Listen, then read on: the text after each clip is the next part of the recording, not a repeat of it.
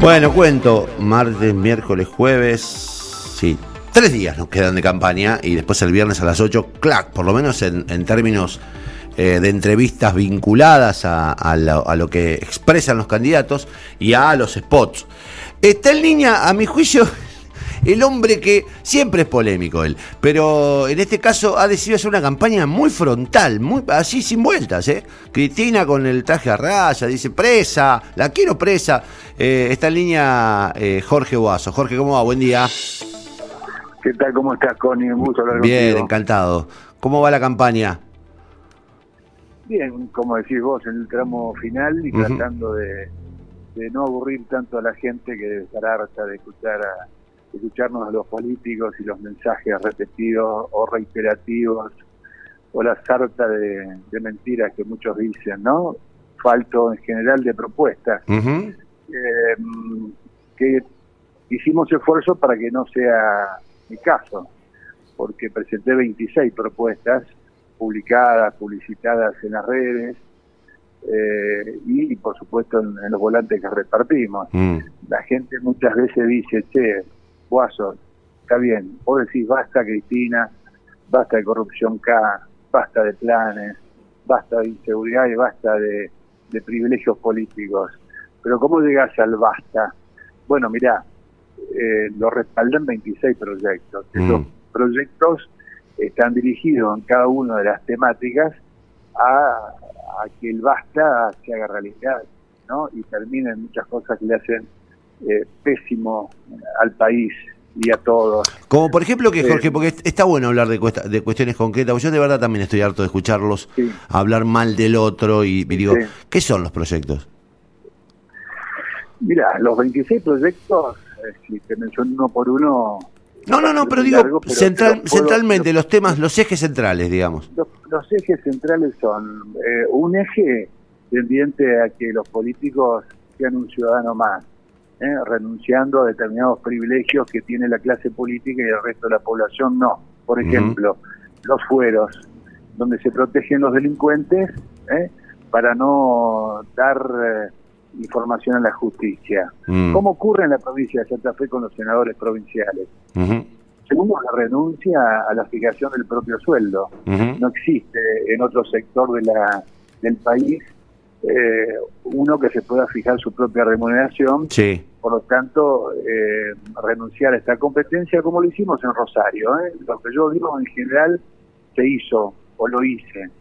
Eh, hace 15 años se renunció a esa competencia, se quitó el sueldo de un, en este caso de concejal, en el caso de mi proposición del senador que sea equiparado a un secretario de, del, del Estado o del municipio, estoy hablando de los dos casos, y a partir de ahí cuando los municipales o los nacionales tengan aumento, tengan, lo tendrán, y si no, no.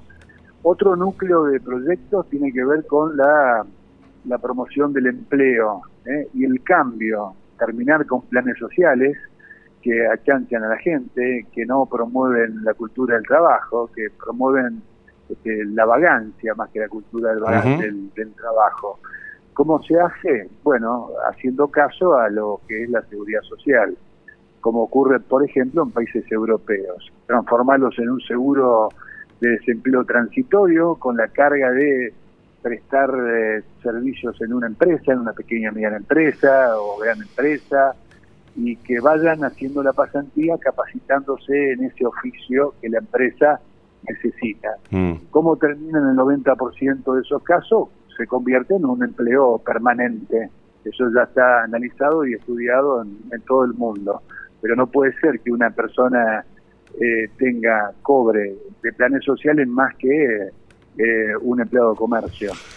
Eh, se suma también al programa 2x1, cada tercer empleado de, de dos que tenga, un empresario una pyme que incorpore, con exención de las cargas y las retribuciones de la seguridad social y promociones de distintas características para promover el empleo, pero fundamentalmente siempre tendiendo que la prestación social tiene que ir con una carga de capacitación, porque la única manera, nosotros tenemos que lograr que los sujetos se conviertan en sujetos empleables. Yo les llamo en mis proyectos, tenemos que dirigirnos a los sujetos empleables.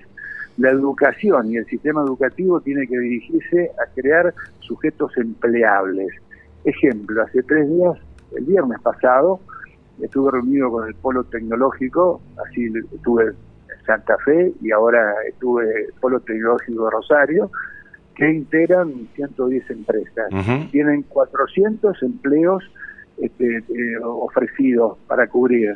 No lo pueden no lo pueden cubrir por falta de capacitación. Entonces, en el país de esos empleos me contaban que hay 15.000 eh, ofertas de empleo de esta característica. ¿Qué quiero decir con esto? Tenemos que ir adaptando al sujeto las capacidades que los nuevos trabajos o la modificación o la reingeniería de los trabajos eh, se necesita en la actualidad, donde la pandemia aceleró muchísimos eh, procesos y muchísimos pasos. Ahí, ahí, ahí, este, de verdad que Tengo un proyecto para los jubilados también, para que no se convierta en un variable de edad. Todos los gobiernos convirtieron a los jubilados, todos, ¿eh? este y el anterior, convirtieron a los jubilados en una variable de ajuste de la economía. ¿Por qué? Porque han aprobado todos este, cláusulas de movilidad jubilatoria, que no es ni más ni menos que el ajuste de sus saberes previsionales, sin tener en cuenta el índice de precio del consumidor, es decir, el costo de vida, que es lo único que quiere el, jubilado, que le mantengan el poder adquisitivo desde que se jubila hasta que se muera. Siempre el ajuste, siempre este, lo toman como parámetro para ajustar la economía como viene ocurriendo. También hay un proyecto en ese sentido. Estaba pensando, no, no, estaba pensando sobre lo que decías, que hay como algunos temas tabú en la Argentina, ¿no? Que, que fueron instalados a partir de, supongo que de la buena fe, y de, de, la, de una mirada solidaria, eh, pero que a lo largo del tiempo se terminan convirtiendo en una especie de vicio y de, y de situación de, eh, por un lado, de generación de, de, la cultura del no trabajo y por otro lado, esta idea definitiva de que el Estado tiene que sostener la vida de la gente Digo, ¿cómo nos cuesta discutir el tema de planes sociales? ¿Cómo, ¿Qué prejuicio tenemos? ¿Qué, ¿Qué dificultades tenemos para asumir que hay gente que tiene que laburar? ¿viste? Digo, y, que, no puede ser que a lo largo del tiempo sigamos acumulando planes sociales sin darles una salida o sin exigirles de verdad este, una retribución concreta. Hay como un prejuicio ahí, es que no, bueno, viste, está todo este tema, no, pero el, no, no existe el, este, el principio de, del, del menos, la meritocracia, hay como un discurso instalado de que no queremos discutir que esa gente tiene que cumplir obligaciones. Por dos motivos. Uno, por ignorancia de muchos de nuestros legisladores. Connie, sabes que muchos legisladores van y vegetan en las bancas. En la provincia de Santa Fe tenemos 19 diputados nacionales. Haz una encuesta de tu radio, que es muy escuchada, y preguntar cuántos conocen. Entonces, van a vegetar. Son, este, en general, eh, ignoran esta temática. Y otros que no la ignoran, utilizan el populismo porque lucran con la necesidad de la gente. Se usan la necesidad de la gente. Porque yo digo, a los que ignoran que les pregunten a los que conocen. En el mundo son nueve las contingencias de las personas que, se, que transcurren durante la vida para proteger. Con 141 planes sociales se terminan superponiendo planes sociales a contingencias a proteger. Cuando vos tenés que, está estudiado por la OIT, nosotros lo damos en el posgrado de seguridad social del cual soy director, permanentemente enseñamos que hay prestaciones, que la gente, todos podemos caer en las contingencias, nos podemos enfermar, podemos invalidarnos, podemos quedarnos sin trabajo, vamos a morir. Entonces, está estudiado las prestaciones a brindar para que lo protejan el ser humano, que es el centro, y debe ser el centro de la política de un, de un Estado. Pero no, pero como no, como, como uno utiliza el populismo porque les conviene lucrar con la necesidad de la gente y otros ignoran, estamos como estamos, no tiene que ser ningún tabú, tiene que ser discutido maduramente.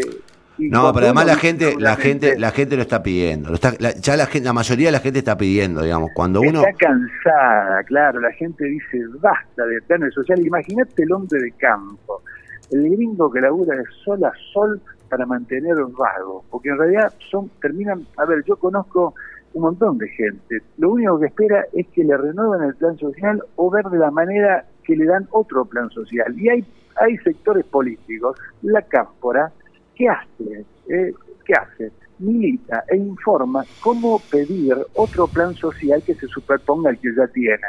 Y nosotros y eso no dignifica al hombre, no lo dignifica en absoluto. Y no no es la base del desarrollo económico de un querido país como lo debe ser. Entonces, a esto yo le digo basta, basta. Y cuando vos mencionaste lo de Cristina con el traje a rayas, en realidad no lo dijo Boazo, lo dice la gente. A ver, por un lado me putean en 20 idiomas todos los primeristas, por supuesto. en 20 idiomas yo no alcanzo, algunos por el idioma no los alcanzo a comprender. Y la otra mitad que dice la gente, bueno, por fin alguien que expresa o dice, manifiesta o muestra lo que pensamos. Entonces, es, es, una, es una dicotomía de lo que está ocurriendo en la sociedad. La sociedad la gente está harta, la gente tiene bronca contra una clase política que ha fracasado rotundamente. De lo contrario, no tendríamos un país con el 50% de pobres, con más del 50% de inflación, con los inconvenientes que tenemos de inseguridad en la República Argentina y más en la provincia de Santa Fe, que cuadruplicamos la tasa de asesinatos que tienen el resto de lo, del país. Ya que en el país hay un nivel de inseguridad importante, fíjate lo que ocurrió ayer este, En, Buenos Aires, que es triste. Pero acá, cuando en Córdoba tenemos 5 asesinatos cada 100.000, en Santa Fe tenemos 17,5 cada 100.000. Entonces tenemos un problema santafesino, además del problema nacional. Y si vos le sumás a eso, de que yo como candidato a senador, y te lo digo con el corazón abierto, tengo que andar conversando y explicando y debatiendo prácticamente que me enriquece con el periodismo porque el resto no quiere debatir. Es triste. Acá han fracasado los debates, Connie, porque hay candidatos que no quisieron concurrir. Yo, por ejemplo, me considero parte de la oposición. Yo no pude confrontar ideas con Lozada porque no conozco lo que piensa, no conozco los proyectos que presenta y es una mujer, pues lo digo con respeto, que hace 20 años que vive en Buenos Aires, ¿cómo puede conocer lo que sufrimos todos los días los santafesinos? Ustedes en Santa Fe, en Santo Tomé, nosotros en Rosario, el que vive en Reconquista, en pero ¿cómo, cómo, cómo se conoce? ¿Cómo, vos conoces una mujer que te pueda, puedas amar, puedas querer? A, la, viviendo toda tu vida a distancia. Mm. Vos tenés que vivirla, tenés que conversar, tenés que charlar, tenés que sentir sus padecimientos, sus alegrías, sus penas. En, la vida en una ciudad es exactamente la misma. Lo que seguimos teniendo el, el, 3-4, que es el prefijo de Santa Fe, usted el 3-4-2, yo el 3-4-1. Y no, cuando vos tenés que empezar a ubicar a los legisladores, con el 011 o con el 11 y con el doble tilde azul desactivado porque ni siquiera quieren que vos le leas, sepas cuándo le lees un mensaje.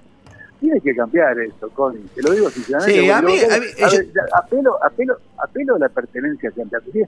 Yo admiro a los cordobeses. En vez de criticarlo como hizo el presidente, yo los aplaudo. Los cordobeses no vienen aceptados, hubiesen estado a escobazos si quieren poner una, una, un cordobés que hace 20, 30 años vive en Buenos Aires para ser representante de la provincia. Es que viejo, anda a presentarte en Buenos Aires, no acá. Porque acá queremos gente que haya vivido y que siga viviendo y que, la, que transpire eh, y que labure y que estudie y que, y que comparte con el vecino diariamente los padecimientos. Entonces, ¿con qué me encuentro yo como candidato? Con esa, con esa, la soledad de la falta de confrontación madura, respetuosa, sincera, de poder confrontar ideas. Esto es lo que estamos hablando con vos. Que vos, ya vos, hiciste, cuando te había de estar social, hiciste de candidato, porque diste tu parecer, con, casi coincidente con, mi postura, pero dijiste, esto no tiene que ser un tabú, esto se tiene que discutir. ¿Cómo puede ser que no lo hayamos discutido los nueve candidatos a senadores nacionales? Bueno, eso, que los nueve candidatos tiene que ver... no hayamos no, eso tiene que ver con, con, este, el incumplimiento, además de un, de un, digo, no voy a imputarle nada a nadie, pero hay un incumplimiento constante eh, apelando a la ventaja. Digo, la verdad es que lo que nos, que, que nos resta avanzar en cultura democrática, igual yo tengo la sensación, yo no sé si lo compartís, de que hay como un cambio de era, a mí me parece que la gente está como, como revelándose ante determinadas cosas y pasa factura, ¿eh? Yo creo que pasa factura. Vamos a ver, este, digo, lentamente yo descubro que cada vez es más difícil arriar a la gente. Y eso está bien, y eso está bien. Espero, espero que sea así, Connie, espero que sea así, porque si no es muy triste, ¿no es cierto? Independientemente de cualquier otra circunstancia nosotros, acá la Cátedra de Derecho Tributario, con la doctora Tosini en la Facultad de Derecho de Rosario, convocó a un debate a los candidatos a senadores para hablar nada más y nada menos de la ley de coparticipación federal de impuestos. Que es un tema inherente Totalmente. a la Cámara de Senadores como Cámara originaria. Bueno, fracasó porque dijeron que no de que es el corazón del federalismo. A ver, ¿cómo podemos lograr que exista federalismo en la República Argentina, que es un país más unitario que nunca, a pesar de que la Constitución Nacional diga que somos federales? Con, la, con un buen régimen de coparticipación federal de impuestos o con la supresión del, régimen de coparticipación federal y que provincias como la nuestra, lo que produzca, quede en la provincia. En la provincia de Santa Fe aporta el 10% al PBI y retorna el 2% estamos en estamos en, el escalón más bajo de la devolución de lo que producimos a nivel nacional. Se tiene que modificar. ¿Cómo puede ser que yo no conozca la, la, opinión del resto de los candidatos a senadores? Es muy triste estar también compitiendo de esta manera, Connie. Te lo digo sinceramente y ya casi al final de la, de la campaña. Es triste para la gente y es triste para los que estamos compitiendo que queremos hacer las cosas bien la podemos hacer cosas bien, nos vamos a equivocar, por supuesto, pero queremos hacer las cosas bien.